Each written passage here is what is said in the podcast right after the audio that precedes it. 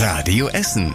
Der Tag in fünf Minuten. Am 19. April mit Zoe Tassovali. Schön, dass ihr dabei seid. Es war und ist immer noch ein Riesenschock. Am Sonntagabend sind ein 16-Jähriger und ein 19-Jähriger in Borbeck gestorben. Sie sind mit einem Auto auf dem obersten Deck eines Parkhauses durch das Geländer gebrochen und 18 Meter in die Tiefe gestürzt. Besonders die Menschen in Borbeck sind sprachlos. Der 19-Jährige soll ganz in der Nähe gewohnt haben. Vor dem Parkhaus stehen seit gestern Kerzen und Blumen. Viele Fragen sind nach dem Vorfall natürlich noch offen, die Ermittlungen laufen aber weiter. Die Polizei hat zum Beispiel heute Reifenspuren gesichert und untersucht jetzt, ob die beiden gedriftet sind. Unklar ist noch, wer von den beiden gefahren ist. Beide hatten keinen Führerschein und der Wagen hatte auch kein Kennzeichen. Das hat die Polizei offiziell bestätigt. Auch im Wageninneren wurde nichts gefunden. Es ist also unklar, woher das Auto stammt. Den Opfern wurde jetzt auch Blut abgenommen, um zu schauen, ob sie vielleicht Alkohol getrunken oder Drogen genommen haben. Die Polizei war im letzten halben Jahr schon neunmal an diesem Parkhaus in Borbeck. Immer wieder hatten Jugendliche dort gefeiert und das Parkdeck verschmutzt. Das war aber bisher alles noch sehr harmlos, sagen die Beamten, bis jetzt. Und rüber nach Krai. Dort gab es heute Mittag einen heftigen Wohnungsbrand. Am Kalverkämmchen in der Nähe der Schönscheidstraße hat es in einer Küche gebrannt. Die Flammen schossen aber aus den Fenstern und drohten sogar auf das Dach überzugreifen. Die Feuerwehr war schnell vor Ort und hatte den Brand auch schnell im Griff. Um die Flammen aber zu löschen, mussten auch Teile des Dachs geöffnet werden. Das Haus ist deshalb zunächst nicht mehr bewohnbar. Die beiden Bewohner der betroffenen Wohnung konnten sich rechtzeitig ins Freie retten, auch sonst wurde niemand verletzt. Warum es gebrannt hat, ist aber weiter unklar. Der Streit um den Krankenhausentscheid bei uns in Essen, der geht jetzt vor Gericht. Die Politiker im Rat haben das Bürgerbegehren Ende März abgelehnt.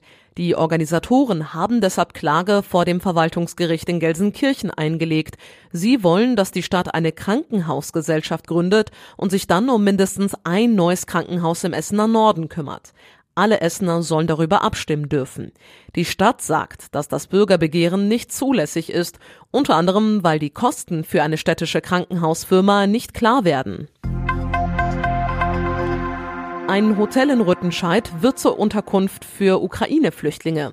Die Stadt mietet das Hotel an der Müller-Breslau-Straße für ein Jahr. Es hat 200 Plätze. Der große Vorteil ist, dass dort schon alles fertig eingerichtet ist. Unter anderem für die Unterkunft in Altenessen musste die Stadt zuletzt nämlich erst Betten und Schränke organisieren. Bisher sind rund viereinhalbtausend Menschen aus der Ukraine zu uns nach Essen gekommen. Die meisten wohnen weiterhin bei Familie oder Freunden. Die Stadt geht aber davon aus, dass das nicht überall auf Dauer klappen wird. Bei uns in Essen ist heute die Landtagswahl gestartet. Wer will, kann ab sofort schon im Rathaus wählen gehen. Das Wahlbüro dort hat in der Woche jetzt immer von halb neun bis 16 Uhr auf. Im Wahlamt am Kopfstadtplatz kann diesmal vorher nicht gewählt werden. Das war bei den letzten Wahlen noch anders. Die Landtagswahl ist Mitte Mai.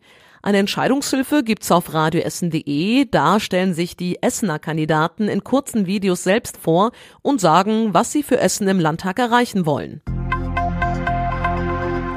Beim Ostermarsch Rhein-Ruhr am Wochenende haben mehr als 2500 Menschen mitgemacht. Das sind mehr als in den letzten Jahren, sagen die Organisatoren. Sie vermuten, dass das am Krieg in der Ukraine liegt.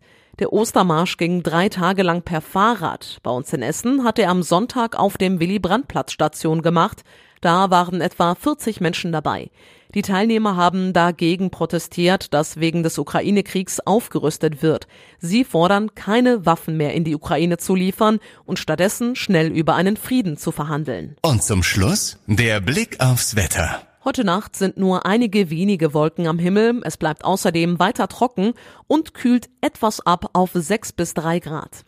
Die nächsten Nachrichten aus Essen hört ihr dann morgen früh wieder ab 6 Uhr hier bei Radio Essen. Bis dahin, habt einen entspannten Abend. Das war der Tag in fünf Minuten. Diesen und alle weiteren Radio Essen Podcasts findet ihr auf radioessen.de und überall da, wo es Podcasts gibt.